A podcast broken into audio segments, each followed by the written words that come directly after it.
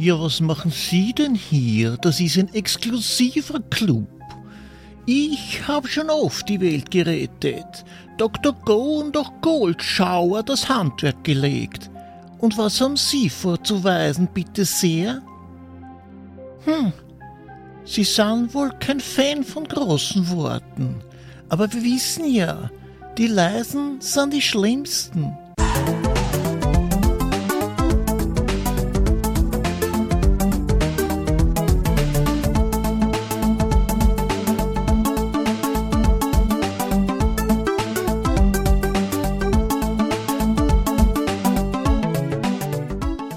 Grüß euch die Madeln, servus die Burm zur Episode 110 von Pixelbeschallung, der Retro Gaming Podcast, der nicht nur für lange Nasen sorgt. Heute geht's um einen Spion und um einen Spion in Spy vs. Spy.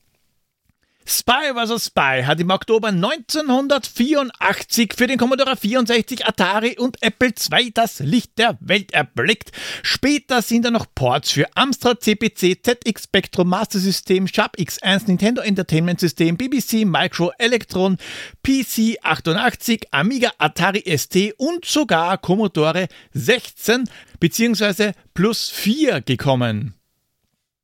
Entwickelt und gepublished von First Star Software und die kennen wir ja schon aus der Bowler Dash Episode. Ja, die haben auch Rockford in die Mine geschickt.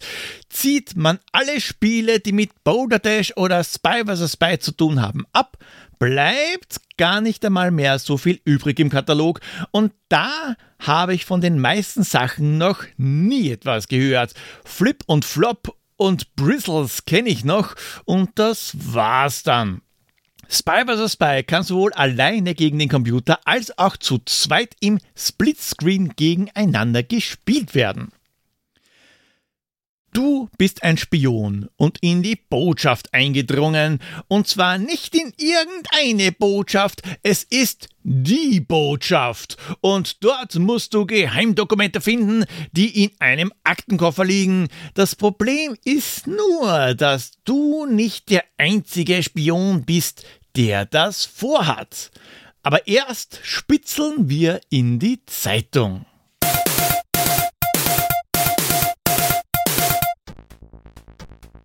Oktober 1984 ist der erste Teil von Spy vs. Spy erschienen. Was war denn da sonst noch los? Am 1. Oktober 1984 in der DDR-Hauptstadt Berlin-Ost wurde mit einem feierlichen Konzert das Schauspielhaus am Gendarmenmarkt wiedereröffnet. Es war 1819 bis 1821 nach Entwürfen des preußischen Baumeisters Karl Friedrich Schinkel erbaut worden. Das Gebäude wurde im Zweiten Weltkrieg zerstört. Die Restaurierungsarbeiten hatten 17 Jahre in Anspruch genommen. Das Schauspielhaus Berlin ist heute das Konzerthaus Berlin. Und zu Halloween am 31. Oktober 1984. Die Ministerpräsidentin Indiens, Indira Gandhi, wurde in der Hauptstadt Neu-Delhi von zwei Sikh-Extremisten ihrer Leibwache erschossen. Die Nachfolge im Regierungsamt übernahm Indira Gandhis Sohn Rajiv Gandhi. Bei den unmittelbar auf das Attentat folgenden Unruhen wurden mehr als 1000 Menschen getötet, die überwiegend aus der Sikh-Bevölkerung stammten. Und was aktuell ist. Mich gibt's demnächst zu sehen. Und zwar live. Grobe Pixel veranstalten einen 24-Stunden Spendenstream. Gestartet wird am Freitag, den 8. Dezember um 12 Uhr mittags und er endet 24 Stunden später am 9. Dezember um 12 Uhr mittags. Zwei Stunden davon bin ich zu Gast und das zur besten Sendezeit. Von 1 Uhr früh bis 3 Uhr früh. Bam! Wer also nicht schlafen kann oder will und wem auch noch langweilig ist oder wer mich einfach sehen will oder die groben Pixel und vielleicht will sogar der ein oder die andere was spenden, dann bist du herzlich eingeladen. Wir werden über den Commodore 64 plaudern und Ich werde das Pixel-Quiz wiederholen, das ich damals mit Pixelbrei gespielt habe. Ja, die groben Pixel, die hören anscheinend nicht jede Folge Pixelbestellung und deswegen kennen sie die Fragen nicht.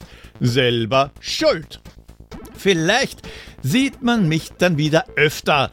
Allerdings nicht live auf Twitch, sondern auf YouTube. Ich habe mir eigentlich extra eine Webcam gekauft, weil ich mir dann gedacht habe, naja, dann mache ich das auf Twitch und dann kann ich gleich damit die YouTube-Videos machen.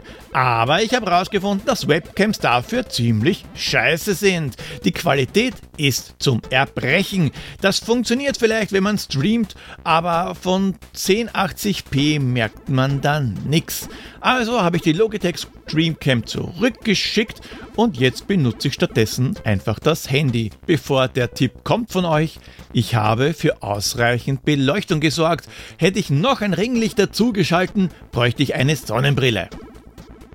Black Friday war, da hat's ja vieles günstiger gegeben, aber ich habe mir fest vorgenommen, ich bleibe stark und vernünftig. Und jetzt steht neben mir ein Pixo 64. Ja, Tobias, ich bin schwach geworden. Ja, was Positives noch. Ich habe mit dem Lemminger kürzlich einen Pixel Talk aufgenommen. Der wartet nur noch darauf, geschnitten zu werden. Ja? Ins Kino gekommen ist ein Actionspektakel, ein Sequel, ein Arnold Schwarzenegger, eine Grace Jones in Conan der Zerstörer. Aber bevor ihr jetzt euren Conan zerstört, ab zum Pixel Royal. Lösen wir mal auf. Das nächste Spiel Ich werd verrückt, Anspielung aufs Mad Magazin. Im Multiplayer ist's passiert, da habe ich Spieler 2 frittiert, perforiert, massakriert und katapultiert. Also ein Multiplayer-Spiel gegeneinander. Und ja, das kann man alles bei Spy vs. Spy machen. Man muss auch vier Gegenstände finden und dann mit dem Flugzeug verschwinden. Der Kontrahent schaut aus wie wir, und hat eine lange Nase. Und die Faltbilderrätsel, die Pierre am Ende erwähnt, die sind durchs Mad Magazin bekannt geworden. Hm. Gewusst haben es Tobias, der bestimmt hat, dass ab nun der 2. Februar der Doubelfla-Tag ist. Solltet ihr nicht wissen, was das ist, ich hab's auch nicht gewusst, aber ich hab's gegoogelt. Und auch Christian, Magus, Pixelpower, Lemminger, Marakain und Dennis haben es gewusst und bekommen natürlich einen Punkt. Neu dazugekommen ist. Trommelwirbel. Jim Teckerson und Teckersons Tag, der jetzt am 18.18. ist. Er bekommt Sticker, Schlüsselanhänger, Clubkarte und Magnet, weil er zum ersten Mal mitgespielt und die richtige Antwort geliefert hat. Und natürlich kriegt er auch einen Punkt. Auch diesmal gibt's ein Rätsel. Schickt mir die Lösung per E-Mail oder als Direct Message per Discord oder Instagram. Wenn ihr das erste Mal richtig liegt, bekommt ihr einen Punkt, Schlüsselanhänger mit eurem Nick, Clubkarte, Magnet und Feiertag. Ein Rätsel gibt's dieses Jahr noch, aber nur noch eins, weil die nächste Folge ist nämlich schon die letzte vor Weihnachten. Ein Spion jagt den anderen. Spy vs. Spy, das Spiel zum Comic. Ja, Spy vs. Spy, beziehungsweise Spion und Spion, wie es ja im Deutschen heißt, warum auch immer es nicht Spion gegen Spion heißt, stammt aus den bekannten Mad Satire Comics. Aber ich schätze mal, das haben die meisten von euch eh schon gewusst. Also was kann es einfacheres geben, als aus einem Comic, bei dem sich zwei Spione quälen oder massakrieren, ein Spiel zu machen? Ran an den Joystick und die Mischung aus Tom und Jerry und Happy Tree Friends gestartet. Empfangen werden wir vom Titelbild, auf dem Mike Riedel prominent zu lesen ist. Mike Riedel oder Mike Riedel, der Programmierer, der hat uns neben Spy vs. Spy auch Spy vs. Spy 2 beschert. Und auch ja, Spy vs. Spy 1 und Spy vs. Spy 2. Seine Programmierkarriere war also kürzer als ein TikTok-Video. Neben ein paar Einstellungen wie Schwierigkeitsgrad, Computer-IQ, Anzahl der Spieler und Zeit kann man auch unter anderem die Anzahl der Räume definieren. Geräumig wie der Buckingham Palace oder kompakt wie ein Tiny House. Und das hat auch indirekt Auswirkungen darauf, wie einfach es ist, die Sachen zu finden und zu entkommen. Gefunden werden muss nämlich erst einmal eine Aktentasche mit dem Dokumenten, dann ein Ticket, Geld, Reisepass und ein Schlüssel. Und die sind in der Botschaft, in die wir so frech eingedrungen sind, verstreut. Die liegen aber jetzt nicht einfach so herum, nein, versteckt sind die in Gegenständen. Also machen wir das, was auch Agent 4125 aus Impossible Mission gemacht hat und drehen die Bude auf links. Also wir machen es fast wie der Agent, weil Spy vs. Spy hat da schon mehr Tiefe. Räumliche Tiefe. Es geht also nicht nur nach links und rechts, sondern auch nach hinten in den Raum rein und auch nach vorne. Und weil es eine Botschaft ist, sind die Sachen nicht unbedingt in einer Schreibtischschublade oder liegen am Schreibtisch herum. Nein, die können sich sogar hinter Bildern verstecken. Und je mehr Räume, desto mehr gibt's zu entdecken. Oder desto eher verläuft man sich. Wobei es da schon Hilfen gibt. Zum einen gibt's eine Karte, aber auf die zu linsen kostet Zeit. Und zum anderen eine Art Navi, also ein Navigationssystem bei Wish bestellt. Während man nämlich durch die Räume zieht, sind am unteren Rand Pfeile zu entdecken. Und die geben an, in welchem Raum die Langnase des Vertrauens gestartet ist. Nicht ein Pfeil, nicht zwei Pfeile. Okay, manchmal ist es ein Pfeil und manchmal sind es zwei Pfeile, aber meistens sind es mehrere. Zum Beispiel heißt rauf, rauf, rechts, rauf, links, dass man eben die entsprechenden Türen nehmen muss, um zum Startraum zurückzukommen. Logisch, oder? Ich muss euch ehrlich gestehen, dass mir diese Pfeile damals nie aufgefallen sind. Eine Tür, die ist aber zu Beginn versperrt. Mit einem Türsteher. Da gibt's kein Vorbeikommen. Du kommst da nicht rein. Ohne zumindest, dass wir eine in die Pfeife bekommen. Außer alle Gegenstände sind eingesammelt und hinter dem Schrank vom Mann wartet dann das Flugzeug mit dem's in die Lüfte geht und das Spiel ist gewonnen. Klingt einfach, oder? Ja, ist aber nicht wirklich, weil blöderweise hat ein anderer Spion genau das gleiche vor und der wird entweder durch den Computer gesteuert oder durch einen zweiten Mitspieler. Tja, die Gegenstände, die gibt's aber nur einmal und das ist ein bisschen ein Problem. Die Frage ist halt nur für wen. Mit ein paar dezenten Stockhieben oder Fallen kann man nämlich schnell das Licht vom Spion 2 ausblasen. Oder eher uns. Da rückt zwar gleich dann der Nachfolger an, aber die Ausübung von Gewalt hat gleich mehrere Vorteile. Erstens einmal ist es befriedigend, den lästigen Mitstreiter ins Jenseits zu befördern.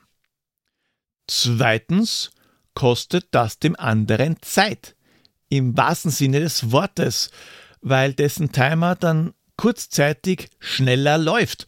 Und drittens kann er die eingesammelten Sachen nicht mit ins Grab nehmen, also gehören sie dann uns, aber nicht automatisch. Fragt mich bitte nicht, wie das geht, aber bevor ein Spion abdankt, dürfte er noch ganz, ganz schnell die Sachen verstecken ist, sind aber recht leicht zu finden, weil die sind nämlich genau in den Raum, in dem wir seinen Körper in Brei verwandelt haben oder durchlöchert oder gebrutzelt oder was auch immer. Damit ein wenig Schwung, Strategie und Spaß in die Sache kommt, kann man Fallen legen. Eine Sprungfeder in ein Möbelstück zum Beispiel, um die neugierige Nase wegzukatapultieren. Eine Zeitbombe, die die arme Sau in Stücke reißt, wenn sie sich im Raum befindet, zu einem ungünstigen Zeitpunkt, also wenn diese Bombe detoniert. Eine Bombe mit Auslöser, ebenfalls in einem Möbelstück deponiert. Und es gibt auch Fallen für Türen. Eine Art Selbstschussanlage, Das ist nichts anderes als eine Pistole, die per Faden mit der Tür verbunden ist. Und wird die Tür geöffnet, wird der Abzug betätigt. Und das Ganze hat eine recht durchsiebende Wirkung oder man macht's schockierender. Mit einem Eimer Wasser und Strom. Jetzt stellt sich natürlich die berechtigte Frage, warum man nicht einfach alles mit Fallen bespickt. Ja, zum einen, weil die Anzahl der Fallen limitiert ist, wobei das schon großzügig bemessen werden kann, und zum anderen dezimiert das Legen von Fallen den Timer. Genauso eben wie das Studieren der Karte oder das plötzliche Ableben. Man kann das so verstehen wie der Timer von Impossible Mission, wenn man ein Leben verliert. Da wird ganz einfach ein schönes Stückchen Zeit weggeschnitten. Ein weiterer Punkt ist, dass es zwar witzig ist, wenn der Gegner eine Falle auslöst, aber wir können das auch. Auch die eigenen. Augen auf beim Verstecken der Todbringer und ja merken, wo man denn eine Falle deponiert hat.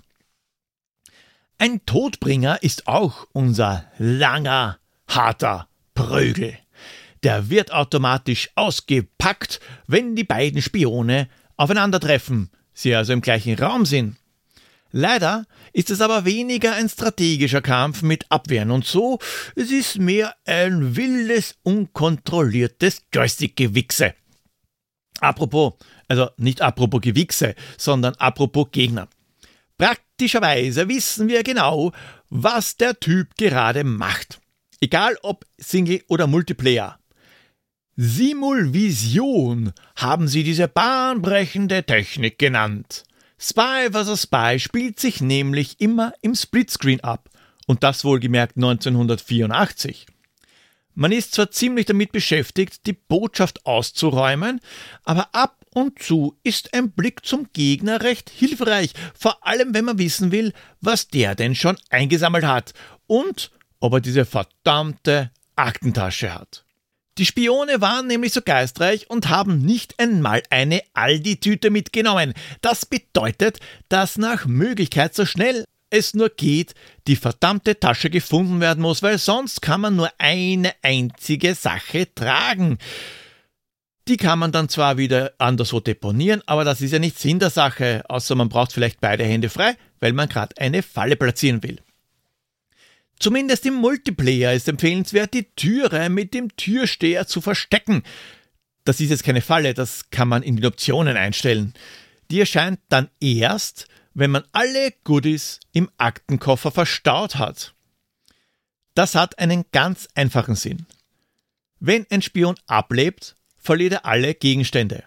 Jetzt wäre es natürlich ein bisschen fad, wenn einer faul vom Ausgang wartet und der andere alles einsammelt und dann vom faulen verprügelt wird oder er in eine Falle läuft. Wobei ganz so einfach mit den Fallen ist es ja nicht, weil bis auf die Zeitbombe können alle entschärft werden. Die Bombe mit einem Kübel, der wird dann drüber gestülpt. Die Pistolentürfalle mit einer Schere, weil den Faden, den kann man ja ganz einfach durchschnippeln. Für die Sprungfeder gibt's einen Bolzenschneider, für den Wasserelektroeimer einen Regenschirm und alle Entschärfungswerkzeuge sind irgendwo in der Nähe der Falle versteckt. Wie die dorthin gekommen sind und warum man die Teile nur findet, wenn es eine platzierte Falle gibt, bleibt allerdings ein Rätsel. Ha! Und apropos Rätsel, Pierre, stell uns doch das letzte Rätsel für das Jahr 2023. Bonjour, bonjour. Ja, wer sagt's denn? Wieder ein Jahr überstanden. Aber ein Rätsel gebe ich euch noch auf. Wir spielen ein Spiel, ein Spiel zum Film, ein Film zu viel, mit Kind dem Schrillen, auf Außeneinsatz in den Staaten. So viel kann ich euch verraten. Die Stadt, die unser Held besicht, Winiteka ist es nicht. Wir buchen uns mal ein Hotel. Auf Kosten anderer geht das schnell. Das Blöde ist, o oh Schreck, o oh Graus, wer bricht aus dem Gefängnis aus? Die zwei Ganoven, das war klar, die wollen sich rächen, wunderbar. Dann müssen wir uns selbst vertrauen und ihnen in die Goschen hauen. So, ich bring mich jetzt mit Weihnachtsfilmen in Weihnachtsstimmung. Die Geister, die ich rief, stirb langsam, Evil Dead und so. Au revoir. Danke, Pierre. Strengt euch an, das ist die letzte Chance, einen Feuerzug zu ergattern, weil nächstes Jahr gibt's was anderes. Keine Ahnung was, aber mir wird schon was einfallen. Außer irgendjemand von euch hat eine geniale Idee, was die Feiertage ersetzen könnte und was, um Himmels willen, nicht gar so viel Arbeit ist. Wie ist er mit den beiden Spionen weitergegangen? 1985 gab es die Fortsetzung Spy vs. Spy, The Island Caper. Mit dem Flugzeug aus Teil 1 geht's auf eine einsame Insel und blöderweise landet dort auch der andere Spion, wie auch immer der dort hingekommen ist, weil wir hatten ja eigentlich als einziger die ganzen Sachen dafür. Wurscht, neue Fallen, anderes Setting. Eine Rakete muss man finden, aber die besteht aus drei Teilen, die auf der Insel verstreut sind. Wenn das aber erledigt ist, geht's mit dem U-Boot Richtung Sonnenuntergang oder so. Zumindest bis 1986, weil da ist Spy vs. Spy 3 Arctic Antics erschienen. Mit dem U-Boot von der warmen tropischen Insel in die eisige Antarktis. Eine Lochkarte, Benzin, ein Gyroskop und eine Aktentasche brauchen wir. Aktentasche. Schon wieder diese Aktentasche. Äh, um per Rakete von der Insel zu fliehen. Wieder gibt's neue Fallen, die an die Umgebung angepasst sind. Da können wir Eiszapfen locker klopfen, Löcher ins Eis sägen und so weiter und den anderen Spion mit Schneebällen attackieren. Mit weißen, nicht mit gelben. Diesmal ist das mit dem Timer aber ein bisschen anders. Es gibt einen Timer, einen für beide Spione. Und zusätzlich wird die Körperwärme der Spione angezeigt. Läuft einer in eine Falle oder wird er von uns mit Schneebällen bombardiert, sinkt dessen Temperatur. Und ist sie auf Null, heißt's Game Over. Also wirklich Game Over. Der kommt dann nicht mehr. Der Unterschied zu den Individu der Unterschied zu den individuellen Timern der Vorgänger ist, dass man die Temperatur im warmen Iglo wieder aufladen kann. Im gleichen Jahr hat es zusätzlich die Collection gegeben, allerdings nur mit Teil 1 und Teil 2.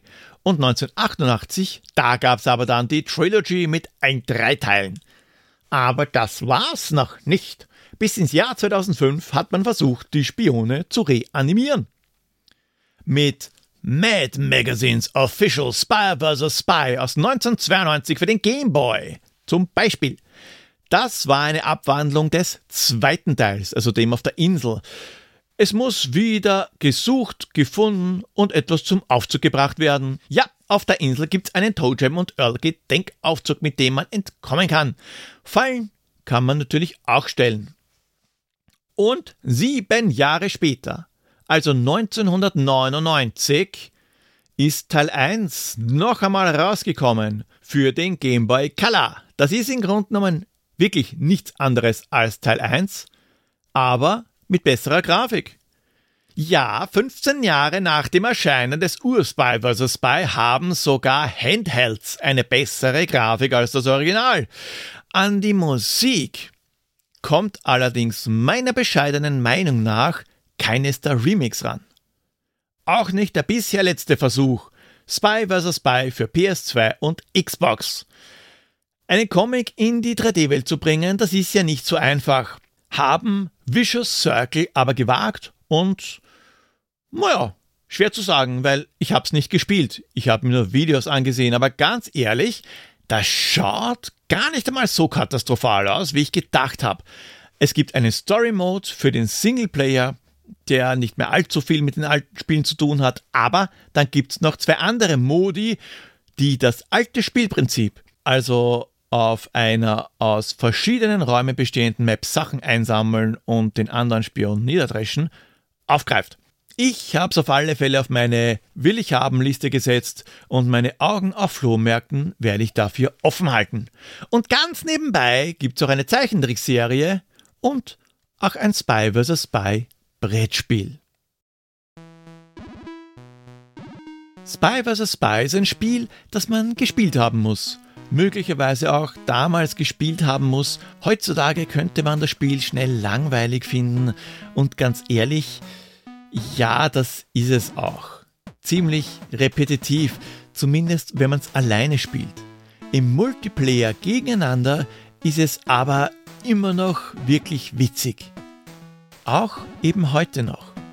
Sicher ist die Grafik nicht die beste, aber wir sprechen von einem Spiel aus dem Jahre 1984 und dafür hat Spy vs. Spy einiges richtig gemacht.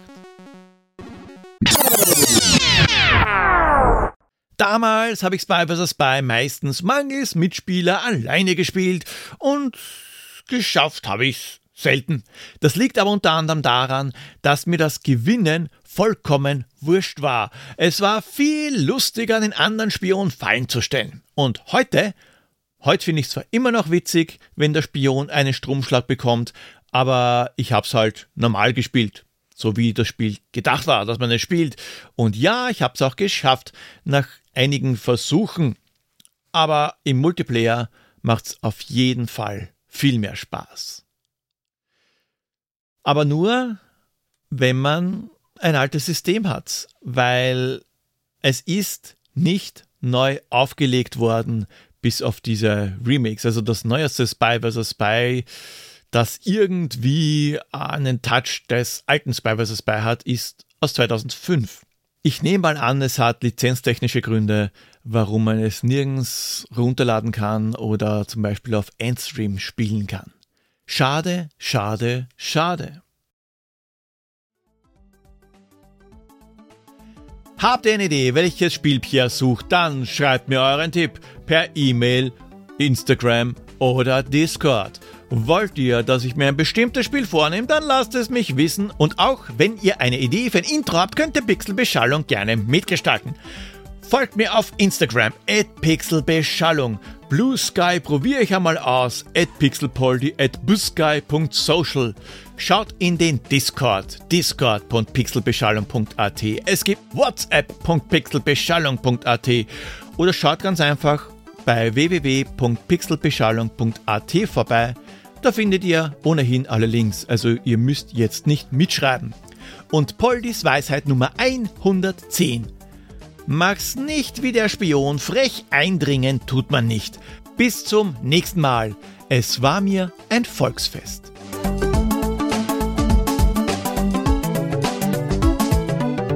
Es tut mir leid, Sie müssen gehen. Ich mache Ihnen sogar die Tür.